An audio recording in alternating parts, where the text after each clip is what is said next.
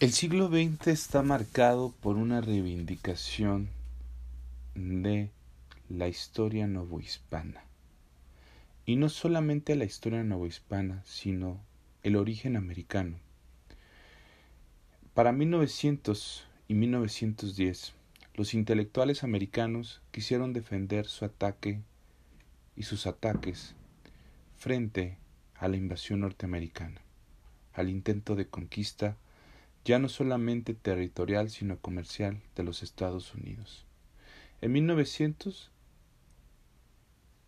José Enrique Rodó, un intelectual uruguayo, publica un libro llamado Ariel, donde de manera metafórica y evocando la famosa tragedia de la tempestad de Shakespeare, nos narra la lucha de Ariel contra Calibán, la inteligencia contra la ignorancia el bien contra el mal, América Latina contra América Sajona. Y en esos años libros emblemáticos como Visión de Anáhuac de Alfonso Reyes o El estudiante de la mesa redonda en 1930, en los años 30 aproximadamente, escrito por el intelectual colombiano Germán Arciniega, es un intento por plasmar en sus pensamientos cómo era la América o cómo se formó la América en el periodo colombino, en el proceso de conquista, y qué benéfico tenía esa España, esa España imperial, la España potencia, la España cristiana, que nos dejó en América. En ningún momento quizás por eso se ha dejado de leer estos textos. Se les acusó de hispanistas, de criollos. ¿Lo eran? Sí lo eran. Pero también se habían percatado que el rescate de los temas eh, de los indígenas prehispánicos, el uso de este discurso del pasado mesoamericano, por ejemplo, en México, utilizado por Porfirio Díaz y estilizando a estos indígenas de manera asombrosa con cuerpos perfectos y dones perfectos, de magos, semejantes a los griegos, mayas igual a griegos, mexicas igual a romanos, Esparta y Atenas también. Era una forma maniquea de conformar un pensamiento histórico y un discurso para que las clases indígenas que aún vivían y los pueblos que aún viven, por ejemplo, hoy, sigan vejados este podcast es una pequeña lectura. Dedicaré la lectura a los dos eh, artículos, más bien dos capítulos de este gran texto. El estudiante en la mesa redonda. Para discutirlos en clase, para que podamos platicarlos y para que sea una reflexión a casi 100 años de sus publicaciones de temas que hoy hemos abandonado y que para esta generación Evocar su pasado era defender su futuro.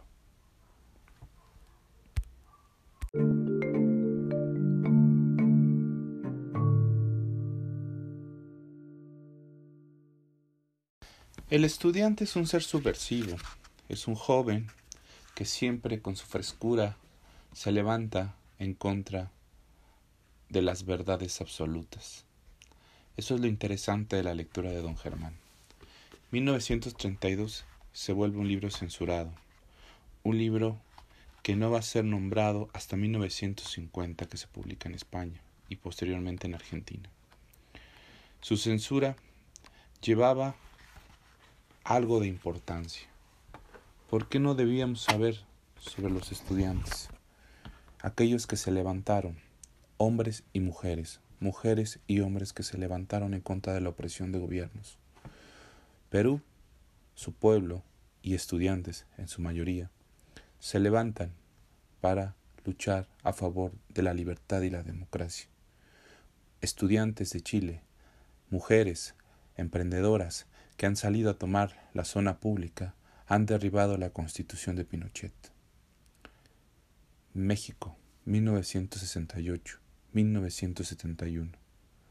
Y el tema de Ayotzinapa otros estudiantes más son los que han pagado, pero han levantado la voz para ser la llamarada que va a encender el mundo. El primer capítulo al que le voy a dedicar lectura se llama Los Mariantes. Dice Arciniega, como epígrafe, nunca tuve trazar inclinación y sosiego para ser estudiante, siempre caminé vago, sin libros y sin maestros, que son las muletas que sostienen y dirigen a los hombres a la sabiduría. Torres Villarroel. Inicia el capítulo. Nos acompaña un estudiante español del siglo XV. Ya no es este un adalid de las causas divinas. Busca la levadura humana. A pesar de componer sonetos a la Virgen, pugna con los frailes. Los frailes se han formado un criterio, o silogísticos o sofísticos. Todo es lo mismo, pues quien inventa un silogismo puede construir un sofisma, silogismo y sofisma son un producto igual del ingenio. El estudiante no está por el ingenio, sino por la vida. A veces parece que deja la escuela de los activos para hacerse la llamada de los ociosos. Huye de Salamanca y en compañía de toreros recorre toda la península, sacándoles lances a los toros y a la justicia. O toma los vestidos de un santero y explota a los viandantes con sus ayunos y oraciones o se instala en alguna ciudad incauta, con humos de doctor para asaltar la credulidad de los parroquianos y aprovecharse de su ignorancia, sangrando enfermos y sacando del vientre de la cabeza de los pacientes las piedras de los males. Es, en resumen, ladrón pedigueño y mentiroso como los vagos que dejó la liquidación de la Edad Media. Todo eso, sin embargo, no es sino el resultado de un anhelo, el anhelo de humanizarse, Después de tres siglos de adelgazamiento en los ayunos místicos, las ciencias del mundo lo inquietan, el mar tienta sus deseos de aventura, pero ni, ni al mundo, ni al mar, ni a la vida los puede mirar si no es de contrabando, contra sus arrestos y contra su sinceridad. Esta montana de máquina, está montada la máquina de la Inquisición, está el reclamo de los latines y la idiotez de la lógica. Su personalidad no cabe dentro de las normas que le señalan los conventos. Podría decirse que en esas fugas de la escuela hacia el mundo busca el estudiante un criterio más científico que el de las universidades. Afuera están las primeras experiencias, adentro las viejas especulaciones. La ciencia está en la medida de la ambición humana, tomadas en aventuras de capa y espada. De ahí van a salir los aventureros que descubran las tres cuartas partes ocultas del globo, una inquietud científica hace de los estudiantes vagabundos. Dentro de las murallas mismas de Salamanca, el estudiante se descuelga en la noche por la ventana de su celda para acudir a los bailes. Se hace maestro en danzas y de seminarista pacato pasa a gallardo conquistador en las casucas, en las casucas donde vibran las guitarras y golpean las castañuelas. La sangre arde entre llamaradas en los ojos de las mujeres. Hay una violencia de pasiones que se abre como círculo mágico en torno de cada maja. Se danza duro, fuerte, haciendo crujir la seda de los mantones, golpeando las zapatillas, que arrancan con chispas como el casco errado de la mula sobre la piedra de los caminos. El estudiante que retorna a la celda no tiene inconveniente en atravesar de una estocada al guardia que le cierra el camino. Los toros son otra expresión del mismo ardor. Con toros se festeja los grados, se aclama a los nuevos profesores, se celebran las fiestas de la Virgen. Día llegará en el siglo XVIII en que se lidian en la Plaza Mayor, en esa plaza incomparable de Salamanca, construida entonces para ser una joya de la arquitectura sin par en España y difícilmente igualada en otro sitio de España. El valor, el arte, la elegancia, la seda, la sangre y los aceros, con una borrachera bárbara que hace caldear las pasiones y ahogar el murmullo de las disputas puestas en latín. De aquel ambiente surge una escuela nueva, la de los aventureros, que se dice de los mariantes. El estudiante español del siglo XV la evoca de este modo. No hay maestro que no haya platicado en todas las escuelas que van de Pisa a Cambridge y de la estepa rusas a las llanuras de Castilla. Los estudiantes de Bolonia y de París se dan la mano en Salamanca, como es preciso hacer visitas a Roma. Los universitarios que se hospedan en los monasterios aprovechan su tiempo comunicándose inquietudes. Los monasterios son academias y periódicos a donde llegan las noticias y se comentan. En resumen, monasterios quiere decir hospedería, y hospedería y monasterio son escuela y universidad. En una época en que casi no había otro medio de comunicación sino el propio trashumar por el continente, a la hora en que la ciencia nacía y la filosofía renacía, esa sed de noticia fue la determinante del peregrinaje de quienes sentían la urgencia del saber. El sabio no supo refugiarse, como ahora, en las bibliotecas. Tuvo que ser un sabio activo, que iba por noticias geográficas a Italia, por novedades teológicas a París o por revelaciones de las ciencias ocultas a los más diversos lugares de Europa. Las universidades fueron entonces, como no volverían a ser nunca, internacionales. Se veía cambiar materialmente el clima de la cultura, al impulso de la savia de los sabios, que rasgaba las carnes de Europa y penetraba en ellas, como la fuerza que, subiendo por las piedras entrañas del botón, hace abrir la rosa y da salida a los perfumes recogidos. Era la rosa del Renacimiento, la rosa primavera, perdón, la rosa primera en las letanías de la Revolución, la rosa de los vientos. Grecia, que había lanzado en la antigüedad la hipótesis de Ptolomeo, estuvo dormida hasta entonces. Los lectores de las Sagradas Escrituras habían condenado como herética, desde el siglo IV, la teoría de la esferidad de la Tierra, pero los árabes tradujeron el libro de Ptolomeo, y los hilillos de la Arabia se buscaban en Europa por los amigos de la sabiduría, ansiosos de tejer con ellos en los terales de la meditación. Los filósofos, por otra parte, indecisos, buscadores y eclécticos, despertaban las palabras de Grecia. Nuevas ideas sobre la forma de la Tierra circularon como hoja clandestina. El libro de Ptolomeo se puso en latín en el año 1400.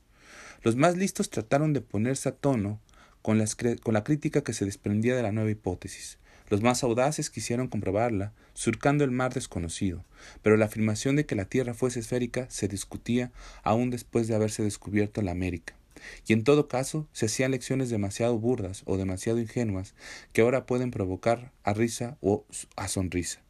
Las del padre Francisco López, el incomparable López de Gomara, que, dicen así, son características. Muchas razones hay que para probar ser el mundo redondo y no llano. Empero la más clara y más a ojos vistas es la vuelta redonda que, con increíble presteza, le da el sol cada día siendo pues redondo el cuerpo del mundo, de necesidad han de ser redondas todas sus partes, especial los elementos, que son tierra, agua, aire y fuego. La tierra, es el centro del mundo, según lo muestran los equinoccios, está fija, fuerte y tan recia y tan bien fundada sobre sí misma que nunca faltará ni flanqueará. Y sin esto, tira y atrae para sí los extremos. La mar, aunque es más alta que la tierra y muy mayor, guarda su redondez en medio y sobre la tierra, sin derramarse ni cubrirla, por no quebrantar el mandamiento y término que le fue dado. Antes ciñe de tal manera, ataja y de la tierra por muchas partes, sin mezclarse con ellas, que parece milagro. Muchos pensadores, muchos pensaron ser como huevo o piña, o pera, y Demócrates redondo como plato, empero cabo, empero cabo. Mas Anaximandro y Anaxímenes y Lactancio y los niega a las antípodas afirmando ser llano este cuerpo redondo, y que hacen alguas y tierras, llaman llano en comparación de redondo, aunque veía muchas tierras y valles en él. Cualquier hombre de razón, aunque no tenga letras, caerá luego en, en cuanto los tales estropeaban la llanura del mundo, y así no es menester más declaración. Desentrañar la idea de que la tierra es esférica fue, pues, obra de muchos siglos, y hacerse luego la idea de que ustedes tienen ahora del sistema planetario fue resultado de un proceso doloroso del pensamiento universal. Nicolás Copérnico no fue sino uno de tantos trashumantes de aquellos días. Este polaco estuvo en Cracovia estudiando medicina y teología, leyes en Bolonia y derecho canónico en Friburgo. Para abarcar todo este panorama de los conocimientos no había necesitado entrar en la zona de la edad madura. Contaba veinticuatro años cuando se lanzó a enseñar sus dudas desde la cátedra. En Roma enseñó matemáticas y astronomía. A Pauda se presentó como estudiante de medicina. En las escuelas de Prusia entró ya lleno en el ataque de la hipótesis de Ptolomeo. En cada sitio hallaba un grupo de oyentes sobre los cuales vaciaba en poco tiempo los conocimientos que tenía reunidos. Dejaba aquello como una levadura y salía en busca de nuevos oyentes y también de nuevas emociones. Era necesario ver que en cada ciudad, como se estaba trabajando, al fin un día se recogió en Nuremberg donde se ejercitaban los obreros de la época en el arte nuevo de la imprenta, y allí editó su libro Dervidum Colistum Revoltaunibus, que lentamente llegaron a España estas ideas. Ustedes, en América, las discuten a finales del siglo XVIII, cuando aún nuestros sabios maestros de Salamanca las negaban, temblorosos de perder las verdades sencillas de las sagradas escrituras. Pero nosotros brincamos por encima de las ideas, hicimos correr por fuera de las escuelas voces de alerta. España era el puerto para los descubrimientos, España y Portugal eran la avanzada de Europa sobre el mar, en donde estaba la clave del porvenir. Los demás pueblos eran mediterráneos. Sobre las costas de España conversaban los aventureros del continente, y nosotros mirábamos el mar. El mar del siglo XV es el más perfecto, un mar de islas misteriosas, de confines desconocidos, como son todos los mares que nosotros soñamos. Este mar reclama la audacia de los piratas, y repite todas las tardes al oído de los marineros morosos leyendas de Simpango y de la Atlántida. En el vientre rosado de sus caracoles hablan las palabras de los vikings o vikingos. Los cartógrafos los llenan de peces fabulosos que llevan la cola entre un hervir de espuma y lo decoran con flechas enigmáticas y caligrafías de contorsiones inverosímiles. Mar del siglo XV, llanura de alas azules, en donde la rosa de los vientos se levanta entre círculos de oro que dejó vibrando el nacimiento de Venus mar que se extiende, ya no sobre el, breve recinto que surcaron las naves de Cartago y de Fenicia, sino que desbordan por las columnas de Hércules y está ceñido por una teoría de innumerables meridianos tentadores, mar en donde las estrellas hablan de noche con los mareantes y por donde los mareantes van de la mano de las estrellas, mar a cuyas orillas inclinan los iluminados para escribir a los reyes cartas, cartas de marear, rosa de los vientos, rosa ventorum, nacida en los jardines de Grecia, que se abrió en los templos de los vientos bajo la aventurosa de Andronicus Cirestes, flor que llevaba en la punta de los pétalos los nombres vivos de las provincias, porque en el corazón de la flor estaba Grecia, que se abría de aventura en aventura sobre todas las direcciones de la tierra, flor de las rutas del mar griego, en donde humedecieron las diosas sus sandalias. La gracia hace que de ella se desprende el viento tramontanto, el greco y el levante, el viento del siroco y el ostro, el áfrico que también se decía del levequio, y el ponente y el maestro. Hasta en las crónicas del Renacimiento perduran estos nombres que ahora que son viejos todavía rebosan de frescura. Mar del siglo XV, mar del viento, de la estrella, del imán, de los vientos libérrimos peinados, las cabelleras doradas de los mascarones, que intimidan entonces venían a desatarse, vientos que le daban a las velas su pujanza y que revolvían el mar entre el crujir de galeras o de barineles, de carajas o de carabelas, azoradas, mar de estrellas que bailaron danzas trágicas sobre las miradas confundidas, de los mozos en la Santa María, en la Pinta y en la Niña, mar en donde los árabes guiaban las naves por el hechizo de la aguja mágica, mar de los mariantes. Ustedes no saben los cuentos de las mil y unas noches, del mar, entonces las oíamos, al amor de las posadas. De aquellos cuentos eran cuentos de la brújula. Bailang Kitjanki la había visto en sus viajes por el mar de la India y le daba un nombre que sonaba conjuro en su lengua de infiel, la brújula. No era entonces sino la aguja y manada que se ponía a flotar en una astilla sobre un tazón de agua.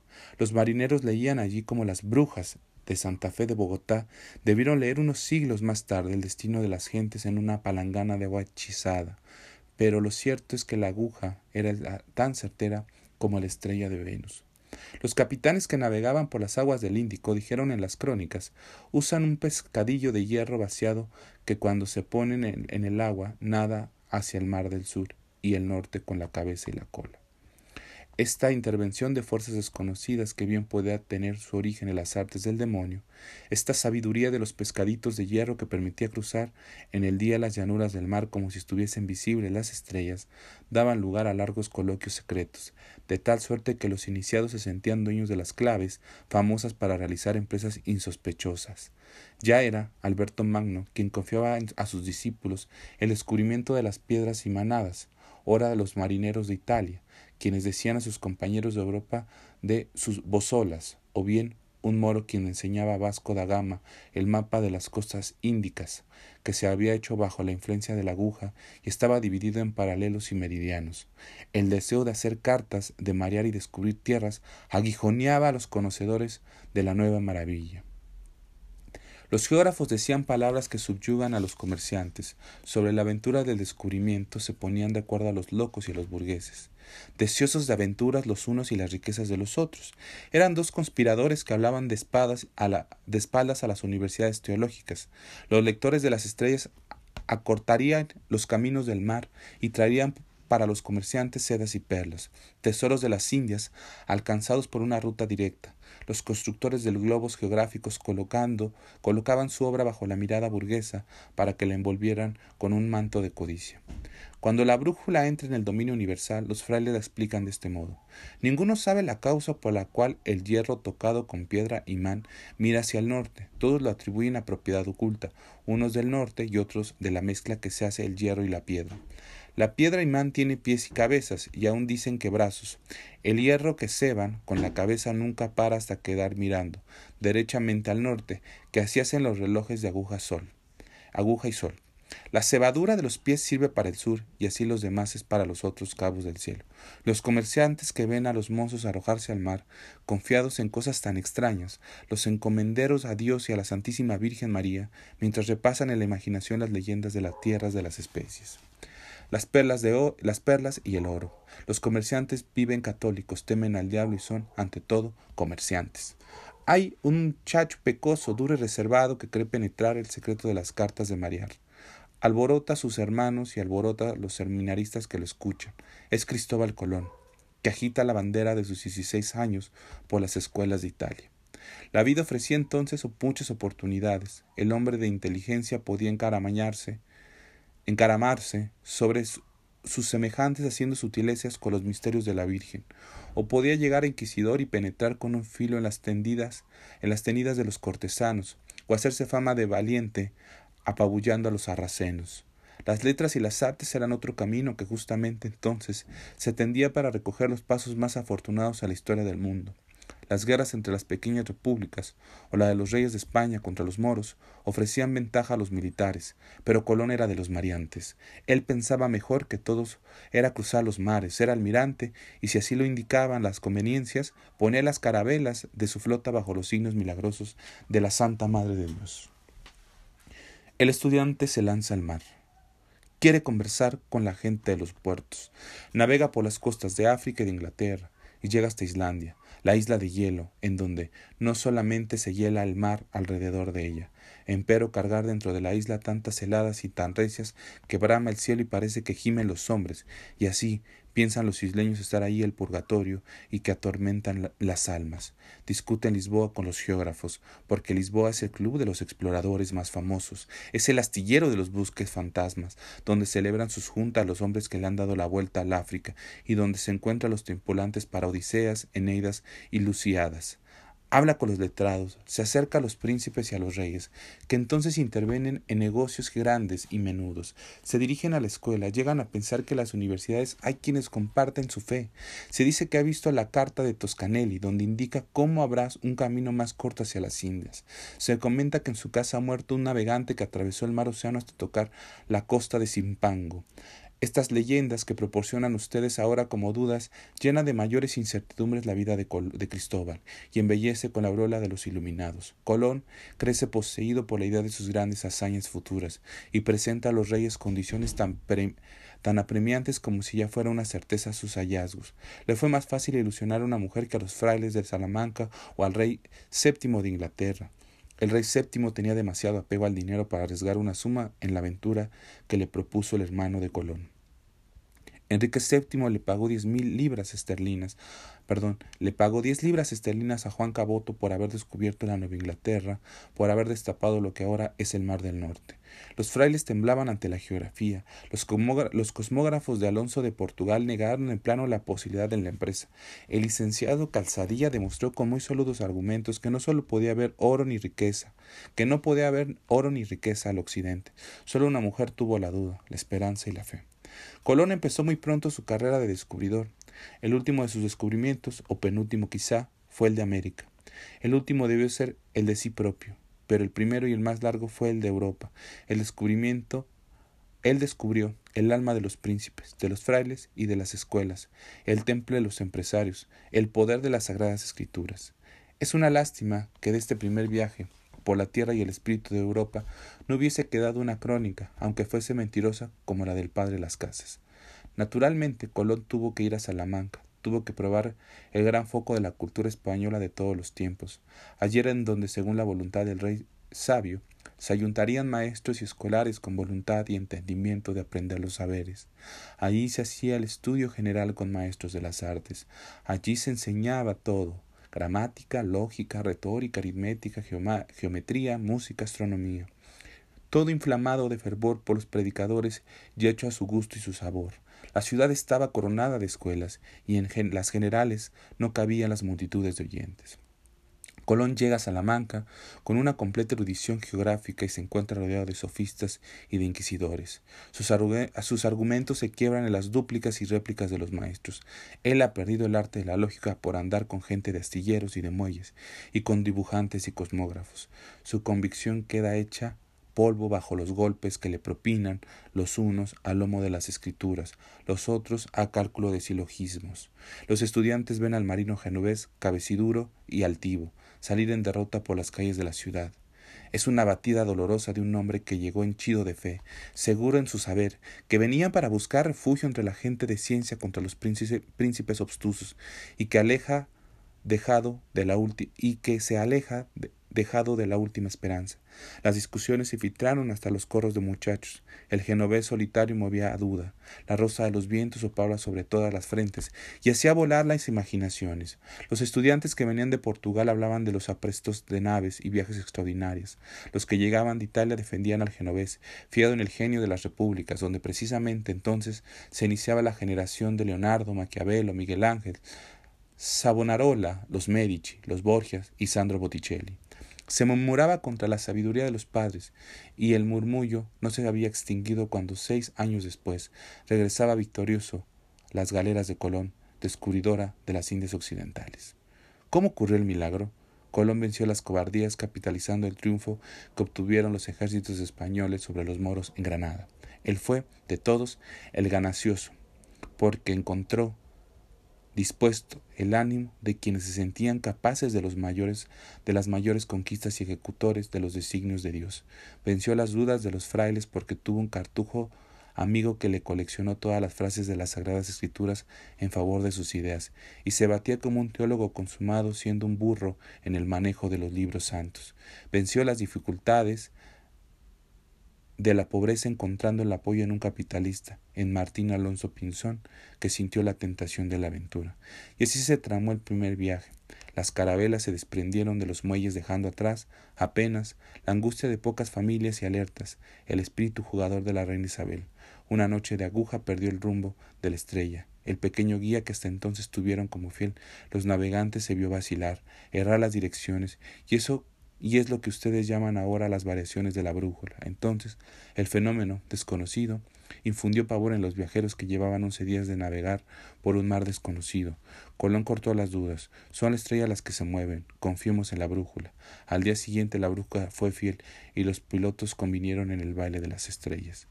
las tres caraveras avanzaron acogidas de la mano del misterio.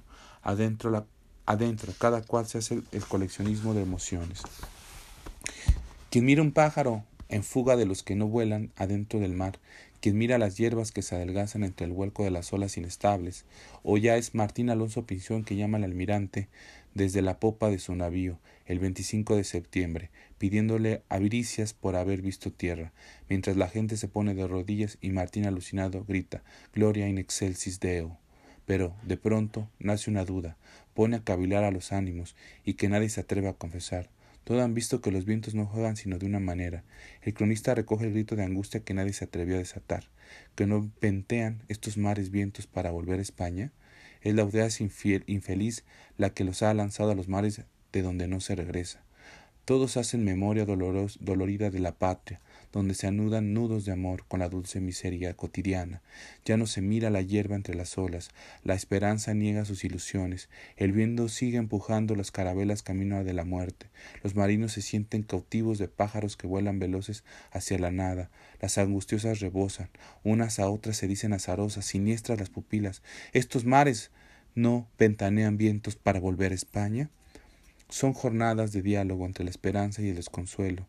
Hay ilusiones perfectas y hay filos de, inciertas ilusiones. El 22 de septiembre sopla el viento contrario y con los vientos que regresan anidan otra vez bajo las frases las leyendas de oro y las especies, de los tesoros de Simpango, de las sedas de Oriente, de las perlas, leyendas en las que suelen navegar los mareantes cuando al dormirse viajan en las naves del sueño. La nave, la, nave almirante es una nave recia, de garbada, en donde todo es máquina y lonas y madera. La proa es de nave para gente brava y pobre, sin mascarón, sin que la mano del artista grabara en ellas esculturas ni adornos, pero recia como un aguijón, dura como la primera cuña que desvirgó la mar desconocida. Las velas sí llevan algún signo, que no puede considerarse como un lujo, sino apenas como una invocación, una cruz de cuatro vasos iguales como para que en ella se, clavaran los vientos del mar. Fue nave, pues, de gente brava, pero nave de cristianos, porque si no tuvo dragones de oro que ciñera la cintura de una sirena en la proa, ni estaba salpicada de escudos de los flancos, como las naves de los cruzados, en cambio de esto. Bajo la luz del farol de la popa, la imagen de la Virgen y el niño se decoraba entre los arcos de flores góticas. El 12 de octubre llegaron las naves a Guananí, se aminaron los trapos y el viento desalojó sus rosas entre los pliegues de la vela mayor. El triunfo de Colón trasladarse el meridional de los conocimientos de Salamanca a Sevilla.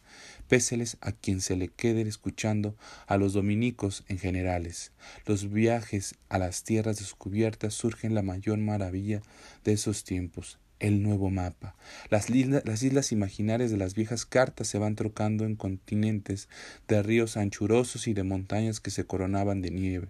Recuérdese la tristeza de Martín Alonso Pinzón cuando, diecisiete días antes de encontrar la costa firme, le enseña Colón una carta y mirando al mar sin término le enseña en él la ausencia de la isla que indicaban los geógrafos profetas, el salpullido de la isla que pintaba Martín de Bechem en su planisferio y recuerda desde luego la emoción de capitanes al sentar el pie en tierra firme. El nuevo mapa surge de una escala hecha a saltos de corazón. Pasaron pronto los días constelados de equívocos, y andan ahora afanosos los navegantes apuntando con sus carteras islas, ríos, pueblos y montañas, colgado cada sitio en el trapecio de los puntos cardinales, crucificando las visiones fugaces de la Tierra y en el jeroglífico de los grados que registra el astrolabio. Hay que llegar a España con un regalo de datos para los cartógrafos, hay que, hay que regar por Europa la nueva de los descubrimientos. Es entonces cuando aparece un nuevo tipo de maestro de ciencias, de rector de facultades que se instala en Sevilla. Es el florentino Américo Vespucci. Es un charlatán, un mentiroso, que se ha hecho natural de Castilla y de León para medrar la sombra de los reyes y sentar plaza de entendimiento en cosas que apenas conoce, y de viajeros en viajes imaginarios que decoran con historias fabulosas. Los reyes lo nombran piloto mayor para que enseñe a quienes dicen de no tener fundamento para saber tomar por el cuadrante y el astrolabio la altura. Cometen hierros que falsean las cartas de Mariar. Amérigo se lanza como un padre de la Iglesia sobre la humilde ciencia de los estudiantes. Él obra como su único examinador. Él aprueba, él reprueba, él aplaza. Pero Sevilla es la puerta que se abre hacia el nuevo mundo. En Sevilla se alza la casa de contratación, donde se matriculan los tripulantes para las expediciones. La juventud está allí, allí estudia, allí oye narraciones tentadoras, y no espera sino la hora de oír la misa de vámonos, recibir la comunión y meterse a las carabelas. Américo, por otra parte, deslumbra o divierte a sus discípulos, parece muy atareado dando lecciones aquí, recogiendo allí datos, dibujando cartas y escribiendo memorias. Él forma el padrón general de las tierras que se están descubriendo, que luego será el padrón real, el único que puede usar los pilotos para regirse, su pena de multa de cincuenta doblas. Todo cuanto llega de Indias declara ante la isla ríos, encenas, puertos o ciudades que hayan descubierto y los oficiales de cada carabela que regresa van jurándole punto por punto lo que han visto para que la alargue el catálogo de nombres y los fije en el derrotero de las cartas. Las cartas quedan pues llenas de juramentos. Américo Vespucci, Américo Vespucci. Es un personaje para una viñeta que tiene todo el colorido de los vividores. Su perfil de sabio sacado el favor de la oscuridad de la ciencia y de la facilidad para los tergiversadores. o las tejiversaciones. Tiene, con todo, cierta nobleza y virilidad. Se pinta él en sus libros haciendo cosas inverosímiles por darle vida nueva a la cosmografía.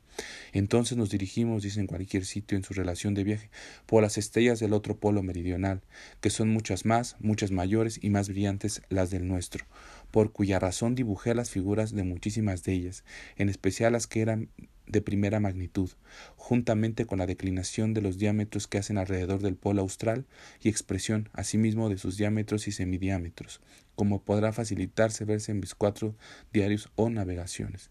Dábase además algún tono, porque le parecía ser eje de ciertos mundos que giraba alrededor de su imaginación. Lo curioso y lo que él no llegó a suponer fue que la posteridad tomará su nombre como el eje de la verdadero, verdadero del nuevo mundo. ¡Qué afán! decía Vespuche. Los reyes me solicitan, me requieren la ciencia, sin mí no podrán descubrirse más tierras, porque con estos pilotos ignorantes, dejados de la mano de Dios, se irán a pique las expediciones. Y yo, que solo quiero la tranquilidad y el reposo, que solo pido que se me deje morir como un hombre humilde y oscuro, cultivando una callada huerta, como quien no tiene sino buena voluntad y amor a la sabiduría. Vengo a verme envuelto en apremiantes semejantes. Pero ustedes vean, repetía, estoy en Sevilla descansando. De honores y fatigas, y el rey don Manuel de Portugal me envía un mensajero con sus cartas reales, rogándome encarecidamente que con la mayor celeridad me traslade a su corte de Lisboa, donde piensa hacerme muchas mercedes, y como el rey sabe que no puedo irme, vuelve con nuevas cartas y recados, y propio que traen la misión de llevarme a todo trance. Y así, comprenden ustedes, a fuerza de ruegos, tengo que salir para esa corte, mientras todos mis amigos, que de veras me estiman, reprueban mi resolución. Pobre Américo Vespucci. Para él lo más doloroso de ese viaje de Sevilla a Lisboa, que lo haga que lo hago porque los ruegos de los reyes son órdenes, fue el haber salido de carrera sin alcanzar a despedirse de todos sus amigos. Qué gran señor y gran maestro fue el florentino Américo Vespucci, sabía vivir como gente. Cuando coronó a la altura de la cátedra, se hacía pagar sobre su sueldo de cincuenta mil maravedís como piloto mayor, veinticinco mil más para ayudar de costas, y esto sin decir lo que cobraba cada uno de sus aprendices como valor de sus lecciones. Era un buen término para quien no había sido sino un dependiente de los Bernardi, encargado de hacerse mercader de tocino y de bizcochos para aprovisionarse de las naves. Vespuche, además, escribe libros, relaciones de viajes en que da cuenta, porque era un embustero, como todos los historiadores de la época, hasta de los viajes que no han hecho, son relaciones que envían a sus amigos de Italia, a sus condiscípulos que se maravillan de saber su aventura, a los príncipes de las letras que leen en sus cenáculos con asombro. Son libros que llegan por primera vez a anunciar las empresas descubridoras de España. La expedición colombina fue un hecho oscuro. No había modo de hacerla reconocer en Europa. Europa carecía de periódicos. El periódico era la universidad y ahí se había recogido noticias. Europa era un continente de analfabetismo. Cincuenta años después después del descubrimiento de descubierta la América, pudo haber ciudades enteras en donde se ignorase el suceso. La masa del pueblo no se enteraba de las cosas sino cada vez que había guerra y los soldados llevaban alguna información extraña. Las relaciones de Vespuche se publican en una y otra parte, en ediciones ínfimas, que apenas circulan entre grupos menores de letrados, pero que son suficientes para que el nombre de Amérigo adquiera celebridad y se diga tú has visto lo que ignoraron los sabios de Grecia. Otra circunstancia contribuyó a que los viajes de, de, Vespuche se abrieran camino más fácilmente que los de Colón. Estaban llenos de fantasías y de cosas agradables. Él no tenía interés en ajustar los asuntos dentro del árido criterio de la verdad, ni necesitaba librar hasta el último acto de la comedia de no haberse salido de los versículos de las Sagradas Escrituras. Ni tenía que que aderezar sus cartas con cumplimientos de quien persigue el almirantazgo y privanzas. Él estaba libre de todo aquello, pues sagaces toques de sensualidad en sus crónicas describió en una y otra forma las excelentes de las Indias, que andaban desnudas y descubiertas las vergüenzas, y aunque haciéndose cruces daban cuenta del placer que ellas sentían en ayunarse a los españoles y del gusto de los caciques, experimentando cederle a sus hijas y sus esposas a los llegados en seña de amistad. No en vano los florentinos se deleitaban entonces con las primeras ediciones de Boccaccio, y hasta los sabios como Vespuche le hacían guiños a las crónicas alegres y silenciosas. Vespuche eh, el, pobre, el pobre Américo, una vez más, muestra su obediencia a los dictados de la suerte cuando se huelga con las hijas de los caciques para corresponder a sus deferencias y a sus ruegos. Américo sabía más que Cristóbal en esto de llegar al corazón de las gentes. Por eso fueron tantos sus amigos en Sevilla.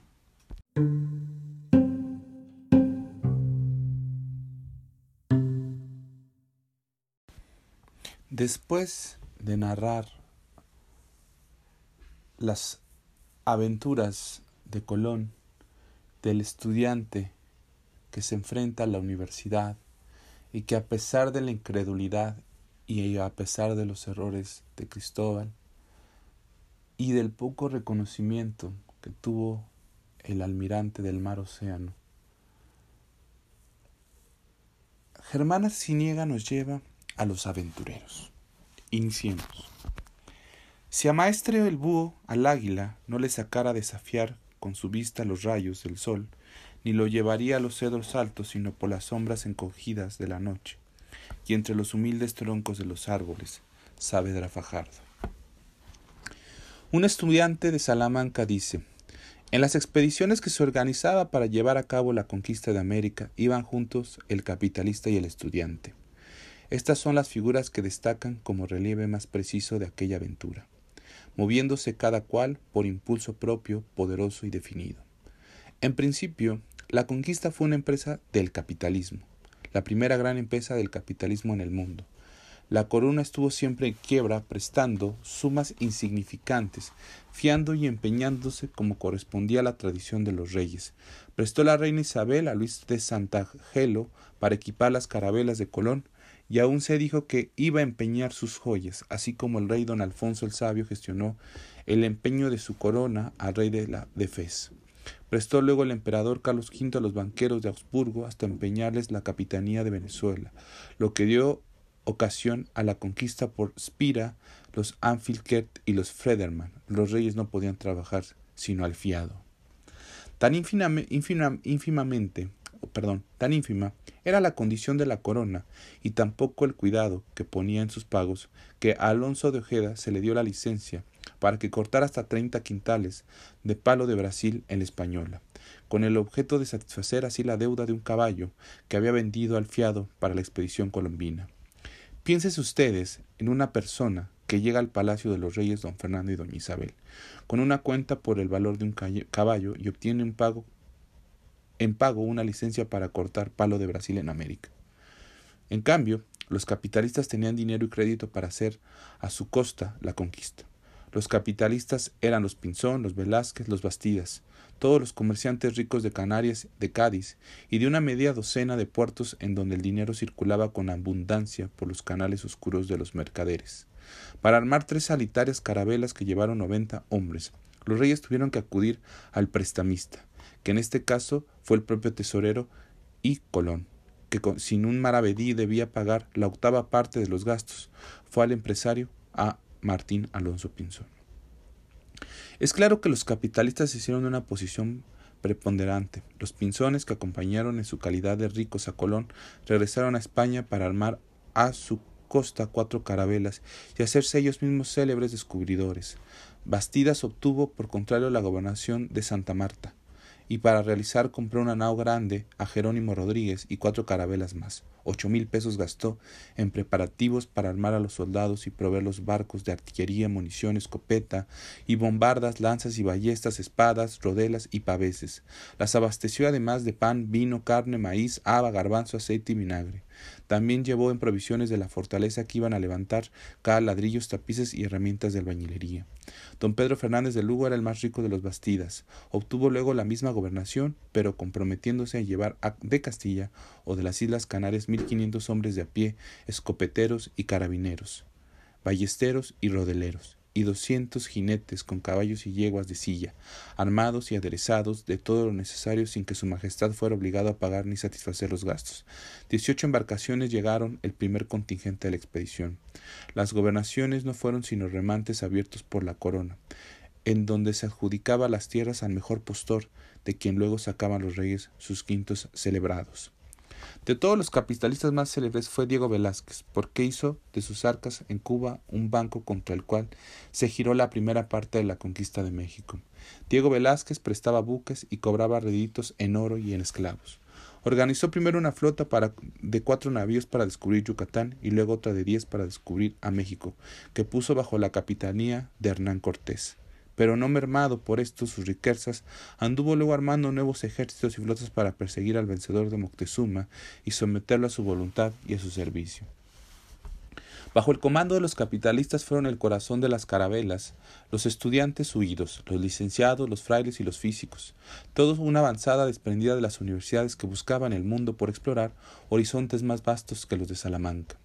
Los capitalistas se movieron en un principio por el deseo de acortar las líneas del comercio con las Indias y más tarde por la ambición del oro. Los estudiantes marchaban por el impulso de la curiosidad. En Salamanca, naturalmente, las opiniones estaban divididas. Cada vez que llegaban noticias nuevas eh, de, nuevas expediciones, se tornaba a discutir el asunto. Siempre han existido entre los estudiantes los cautelosos y acomodados, que miden y calculan sus pasos para acercarse al favor de los príncipes, y así como el mundo de los letrados ofrece larga copia de aduladores y mendigos, de serviles y logreros. Al lado de esto surge la minoría de los inconformes, la que vio entonces una liberación en la aventura de América, una manera de salir del opresor, del opresor sojuzgamiento de España, como la que ahora, en el siglo XX, busca en la justicia social en cualquier otra utopía de nobles contornos cause más ancho para sus ideas o para sus idealismos. Es la minoría que siempre avanza hacia la conquista del nuevo mundo. Llega Salamanca, adolescente, Hernán Cortés y Salamanca le encarga.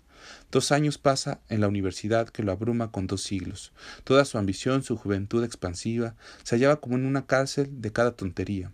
De los padres acostumbrados a aderezar en silogismos, Cortés se revela, da la espalda a los claustros, cruza el Atlántico, se exalta en las más ardientes playas de Cuba, irrumpe en México a la cabeza de un ejército, destruye las confederaciones de los indios, se hace el mismo su líder, sojuzga a Moctezuma, descubre ciudades piedra que parecen flotar sobre los lagos, amores, de duermen, eh, amores que duermen en el corazón de las Indias taciturnas, imperios más grandes que los de su señor Carlos V.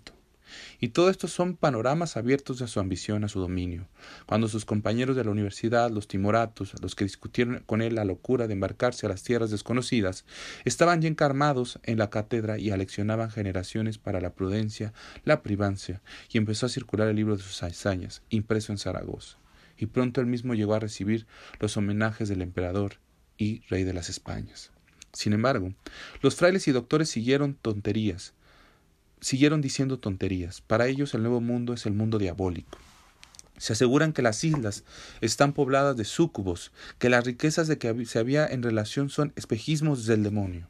Los mismos maestros que aporrearon a Cristóbal Colón son los que ahora se afirman en la crónica de que hay poblaciones de indios con hocico de perro, para dejar la conquista en manos de los soldados sin alma y alejar a los muchachos cándidos de la aventura. Y ciertamente, el demonio figuró a diario en, la conquista de América, arrastraba de los cabellos por el aire a los indios que pedían su ingreso al cristianismo, organizaba pedreas de duendes contra las iglesias, sembraba el descontento en las familias, recibía la veneración de los indios, sugería ciertos vicios que daba ocasión a los franciscanos para santiguarse a todo largo de las crónicas, se mezclaba en todas las asambleas y perseguían a los soldados. Un tal Diego de Almonte tuvo que luchar cuerpo a cuerpo con un indio que tenía patas de gallo, monte gritó Jesús y el indio desapareció tragado por la tierra. Todas estas leyendas, que fueron la historia de estos días, hubieron puesto algún pavor en los estudiantes alegres de Salamanca. Si no ocurrieron entonces en Europa algo semejante o más grave, ¿por qué el diablo europeo del siglo XVI no solo atemorizó a los ignorantes, sino hasta a los propios padres de la Iglesia? De la misma suerte que un muchacho no estaba libre de trabar en la noche combates singulares con el enemigo malo, el sacerdote al amanecer podía encontrarlo hecho un sapo en el fondo del cáliz. Eran los sucesos naturales de entonces. En verdad, era una cobardía de los estudiantes cautelosos quedarse a la sombra de las casas salmantianas, esperando a que recogiera toda la gloria del descubrimiento de los humildes oficiales de un día que dejaba de picar piedra en las escasas con los Maldonados para surgir doce meses después como capitanes en un vasto señorío americano. Los estudiantes quedarían con, como mujerzuelas temblorosas al lado de un Francisco Pizarro, que no fue más que un porquero en su juventud, o un alcázar quien pasó a arriar pollinos, a colgar un blasón de su propia ciudad de Popayán, o el poderoso Almagro, que en España solo había sentado ladrillos y en América levantaba muros de oro. La juventud de las escuelas tenía el derecho a escalar esas posiciones y otras mayores, y debía recoger también su parte de oro y perlas y dominios y blasones. A la sombra de la amistad y de las confidencias, un buen fraile nos daba un subconsejo. Las Indias eran lo incierto, la fortuna y el provechoso estaban en España, pero en el alma teníamos que el fraile era un fracaso de la inteligencia y una cobardía del ánimo. En Salamanca la vida estaba llena de pequeñeces. Se profesaba un santo temor a las matemáticas, a la astrología. Las cosas más simples se tornaban magia, encantamientos, cabeza de expediente para la Inquisición. Ahora los padres venían con argumentos a destruir lo que los hombres afirmaban con experiencias. Más que con los consejos temblorosos, hubieran amedrentado nuestro ánimo con los trabajos y padecimientos de la conquista. A veces una carta o una conversación con un recién llegado a él o al ver no más el espectro miserable de que se embarcaron roídos por las fiebres del tópico, no habría un ventaval, un ventanal a los sufrimientos ultramarinos. Siempre delante de nuestra ilusión bien templada, bailaba el hambre su danza de la muerte. Las tierras que Colón había pintado agobiadas de frutos exquisitos no servían para alimentar ni a uno de sus primitivos habitantes. Alvar Núñez escribía de la tribu del mal hado, que por noviembre y diciembre se mantenían de raíces acuáticas y peces, que luego de diciembre a febrero solo hallaban raíces, y que febrero ya las raíces no podían comerse, y la tribu tenía que mudarse a otro lugar para alimentarse de ostiones hasta el fin de abril, y que en mes de mayo de nuevo trasladaban sus penates a otro punto en donde lo fijaban por un mes para alimentarse únicamente de moras. Era el mes de la vendimia y de la bacanal.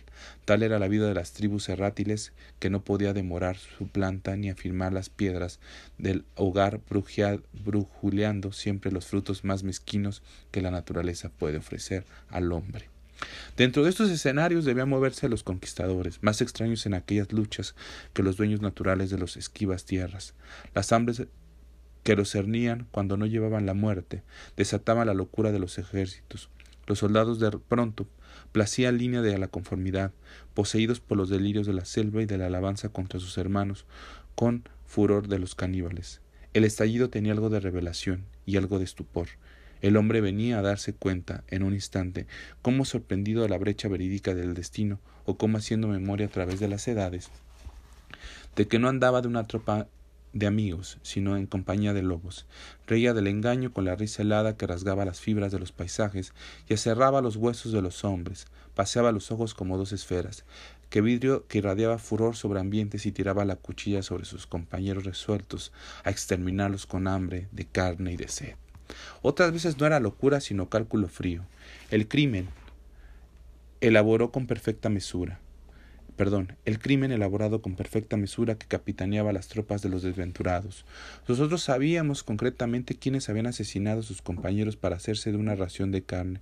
Sobre las costas de México la tropa de Pánfilo de Narváez pierde el rumbo y se interna en la tierra miserable buscando víveres.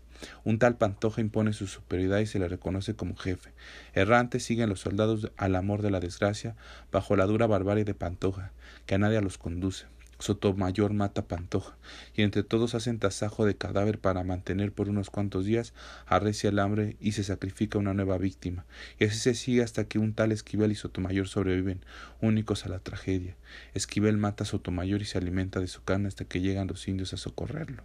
El licenciado Quesada ahorcó a uno de los expedicionarios porque mató a su caballo para darle regalo de un asado en su marcha a través de las selvas del Magdalena, cuando la carne culebra era exquisito manjar, el conquistador hubiese pedido su caballería si no reprime tan duramente ese brote de lo que pudiera llamarse la indisciplina de los ejércitos del hambre. Y como dice Díaz del Castillo, el triunfo de la conquista, después de Dios, se debe a los caballos. Entonces era sopa un conocimiento de pesados, de cuero, ser cenados a los arneses y a las botas. Los animales que se cazaban eran cocidos sin desprenderse a la piel. Un soldado logró darle alcance a un perro tirándose un mineral tan rico que podía considerarse como un bloque de oro. El perro quedó herido de muerte y el proyectil rodó al fondo del río. Pero el cazador quedó bien pagado, porque para él un bocado de perro valía más que un potosí de oro. Sobre los tormentos del hambre venían los tormentos de la sed. Se puede recordar un episodio de la conquista de Florida, entresacándola de las crónicas del Bar Núñez. En este, abandonados a la muerte, sobre la orilla del mar, pasaban los expedicionarios semanas construyendo una nave para regresar a la isla de Cuba, mientras unos improvisaban herramientas para derribar los árboles y acondicionaban los tablones, o fundían el poco mental que se les disponía para fabricar herrajes, o cosían pedazos de tela improvisando velas, los otros acechados por los indios hostiles, jugando la vida que muchas veces perdieron, recogían vil caza y miserable pesca para alimentar la expedición. Los últimos caballos sirvieron para alegrar las últimas cenas, y de la piel, todavía blanca y sangrienta, se hicieron las botijas para llevar agua fresca al bordo de la nave. Se decidió la salida. Alborotado mar de las Antillas hacía crujir las tablas de aquel incierto barco, que aquel pequeño hospital o manicomio amenazaba de desanudarlo como una flor inútil del azar. De pesos o raíces no quedaba nada en la despensa. Cada día que pasaba era una sombra que hacía más remoto el arribo a puerto seguro se pudrió el cuero de los botijas y el agua puesta en ellas se corrompió. La sed era un chorro de fuego, se destrozaba las gargantas. A los soldados se les hacía gritas en las lenguas resecas. Algunos, urgidos por la fiebre, bebían de las manos del agua del mar. Eran buches de sal que en los estómagos raídos aprueban la muerte. Y así, en infinitas ocasiones, vencidas por el sol de América, el dios impacable de los indios murieron las tropas españolas, incapaces de librar su última batalla contra el aureo guerrero, sobre las aguas del mar o en las costas del Caribe, o adentro del corazón de las provincias hostiles, pasaban los europeos humillados bajo el arco de fuego, sobre la arena. Dice una relación, vieron los conquistadores cuatro navíos despedazados y los cadáveres de los tripulantes intactos, sin sella de lucha, eran víctimas de la sed. La muerte llegaba de tan extraña manera como nunca la había visto acercarse a los ojos de los cristianos. En las playas del Magdalena, sobre la arena candente agonizaban los mozos rendidos de fatiga, mientras le, taladraba la piel con finísimas agujas unos mosquitos que tilan fiebre y que tejen con hinos venenosos una red que aprieta hasta el martirio de las entrañas. Quienes buscaban la compañía de las indias placenteras fueron tocados por un mal que luego circuló como una maldición por la arteria del viejo mundo. Para curarse de la rasgadura de las flechas envenenadas, solo hallaban medicina a los heridos en cauterios de hierro puesto al rojo blanco. Los campamentos íntegros quedaban paralizados en medio de la lujuria de la selva. Los mozos activos de la Andalucía, los capitanes que habían ido a Italia o a los Países Bajos sembraban alegremente el pavor de las aldeas de los Alpes, o clavando los estandartes victoriosos en las llanuras de Flandes, quedaban ahora detenidos incapaces de coordinar el juego de los músculos, despedazado el ánimo como vieja flor de papel. Así vieron los capitanes Alonso de Olaya, Alonso Martín, Diego Aguado, un grupo de expedicionarios en Macomite, tendidos en sus hamacas, unos pocos enfermos estoicamente aguardaban la muerte devorados por la fiebre. Los más habían perecido sin que nadie hubiera sido capaz de enterrarlos, y sus cadáveres, en putrefacción y presa de los gusanos, yacían en el suelo o en las hamacas donde la muerte los había sorprendido. Los sobrevivientes hacían días que no pasaban bocado. Todas estas leyendas siniestras no alcanzaban a pesar sino levedades en el ánimo de los estudiantes. Para ellos, el ansia de liberación era una fuerza infinitamente más poderosa. España los oprimía, las cátedras no hacían sino cerrar los horizontes del estudio y de la curiosidad. Los inquisidores andaban en cuatro patas husmeando las estancias de los intelectuales para buscar tufillos de infidelidad. El hombre de alguna imaginación viva, con tanto horror y miedo como el que está al pie de la horca esperando por instante ser infeliz racimo de la frenosa parra, los estudiantes habían presenciado toda clase de ignominias. La cátedra se peleaba con bajeza, los libros se publicaban con humillaciones, y se alcanzaban a vislumbrar los tiempos terribles en que ninguna de las grandes inteligencias de España dejó de ser castigada o por la Iglesia o por el Estado. Ya estaban madurándose los tiempos en que el autor de los nombres de Cristo, el primer maestro de la teología europea, callase por cinco años en la cárcel en que don Francisco de Quevedo fuese perseguido a tal extremo que pudiese escribir esta frase doliente como epitafio de su vida. Yo soy aquel mortal que por su llanto fue conocido más que por su nombre, en el que don Diego de Torres tuviese que recortar y que rehacer sus obras por estar entredicho de la Inquisición. Eran persecuciones inauditas, intromisiones de la fuerza oscura reaccionara en todos los campos de la inteligencia para humillarla, y esto cuando la ignorancia asentaba los dominios de la propia ciudad del saber, pues so pretexto de que se especulaba maravillosamente en teología, Salamanca condenaba las ciencias como si fueran obra del demonio. Torres Villarroel estaba llamado a hacer pintura de nuestros días y Afanes cuando años más tarde, más tarde tomó a su cargo la enseñanza de las matemáticas. En 1726 dice fui a leer cátedra de matemáticas en la Universidad de Salamanca, que hacía treinta años que estaba sin maestro y vacante por más de doscientos. Allí en esta madre la sabiduría, dice el maestro, y a este desgraciado estudio sin reputación, sin séquito, y en un abandono terrible nacido de la culpable manía en que estaba la mayor de los escolares. Así, de esta como de las demás escuelas porque uno sostenía que la matemática era un cuadernillo de enredos y adivinaciones, como la jerga de un gitano y la charlatanería de los titiriteros o de los, de los deslumbramientos de maese Corrales, y que todos sus sistemas y axiomas no pasaban de los cubiletes, las pelotillas, las estopas o las talegas, con su Juan de, la, de las viñas. Otro menos piadoso y más presumidos Sospechaban que estas artes no se aprendían con el estudio trabajoso, como las demás, sino que se recitaban con los soplos, los estregones y la asistencia de los diablos, y del partido de esta impiedad eran los barbones jurisconsultos, apoyando con ademán de oráculos en las citas de su título mal entendido Matemáticas et Malefictis, otro, finalmente, aseguraba que no podía el matemático poner el compás sobre sus pliegos un ángulo, un óvalo, un polígono sin untarse de antemano todas las coyunturas con el adobo en que dicen que se remojan los brujos y la hechicería cuando pasan por los campos de Siriniegola, de de los desiertos de Barahona, el arenal de Sevilla a recrear con sus conciliábulos y zaramagullones. Obrando dentro de un medio semejante, quien tratase de romper los alumbrados de Salamanca, dejaba allí su vida, no porque le propusieron conservadores lucha franca y abierta, sino y, sino solapada y de sesgo. La tierra de América, en cambio, era hasta cierto punto una liberación. Cierto que no había una ilimitación de libertad de discurso, puesto que con los primeros conquistadores se embarcaron los primeros inquisidores. Pero en cambio se iba a ver lo que no se podía oír ni leer, porque en medio de las selvas se caían los títulos y los hombres tenían que verse las caras frente a frente, porque con las manos libres se iba a paliar el crecimiento de la tierra. Los que sentían el ansia de aprisionar entre sus emociones la entraña palpitante de la humanidad buscaban un rincón en las barcas exploradoras. Así pasaron los estudiantes, así pasó a México Mateo Alemán y don Miguel Cervantes de Saavedra le rogaba el 21 de mayo de 1590 a Su Majestad el Rey por un nombramiento de contador en Santa Fe de Bogotá, del nuevo reino de Granada, o de gobernador del Soconusco en Guatemala, de auditor de Cartagena, o de impulsor o de corregidor en La Paz.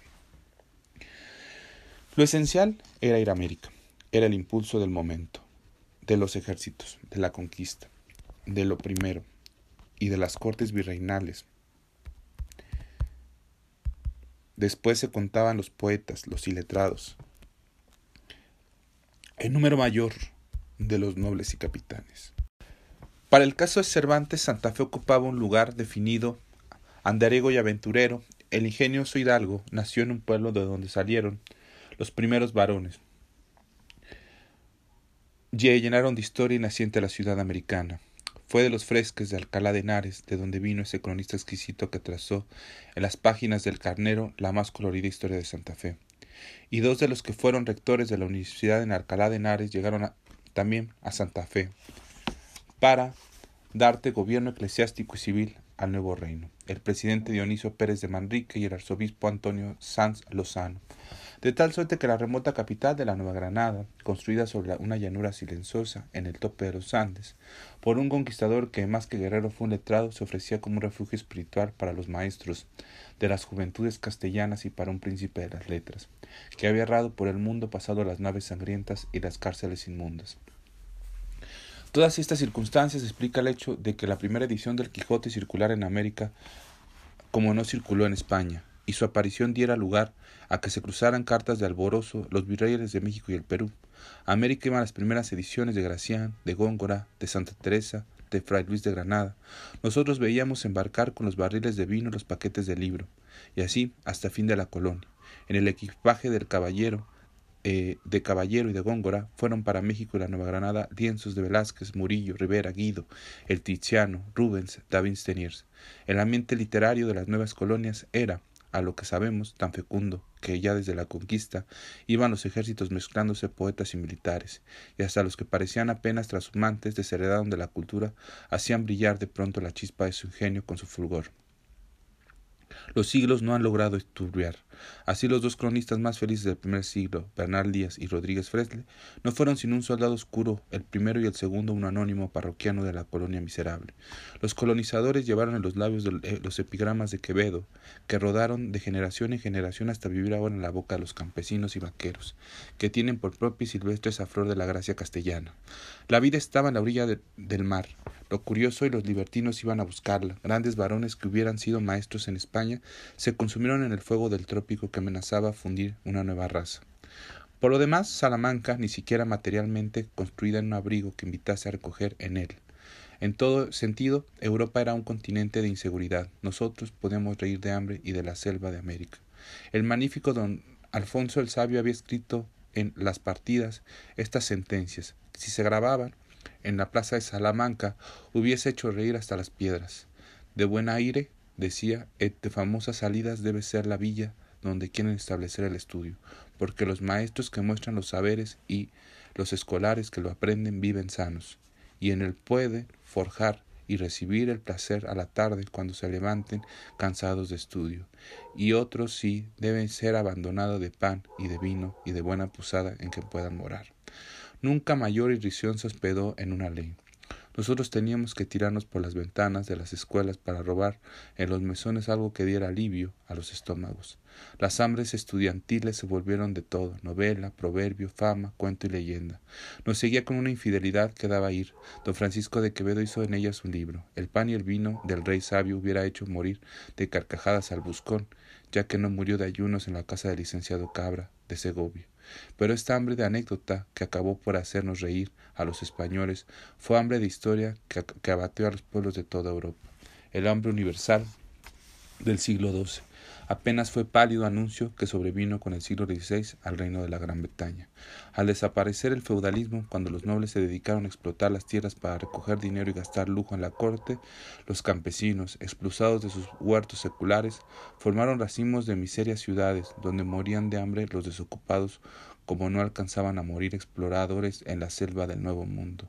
Surgió el robo como amenaza constante y universal. Cometer un robo en esos días de horca y cuchillo era peligroso probablemente podía conducir a la muerte, pero no cometer el robo era morirse, seguramente, de hambre. La mayor suma de probabilidades de supervivencia estaba del lado de los salteadores. Y no era el hambre tan solo. El ambiente corrompido le daba al mundo europeo el clima de hospital. Los físicos decían que desde las excursiones a Tierra Santa se habían revuelto los humores de Europa.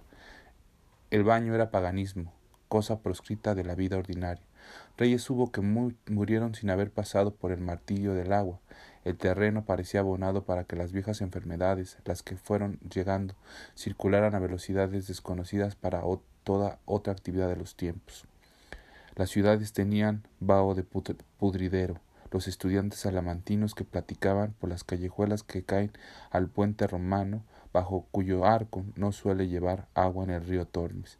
Ciertamente encontraron la ausencia de esos aires deliciosos que sólo podían leerse en las siete partidas del rey sabio. Decididamente podíamos darle la espalda a Salamanca.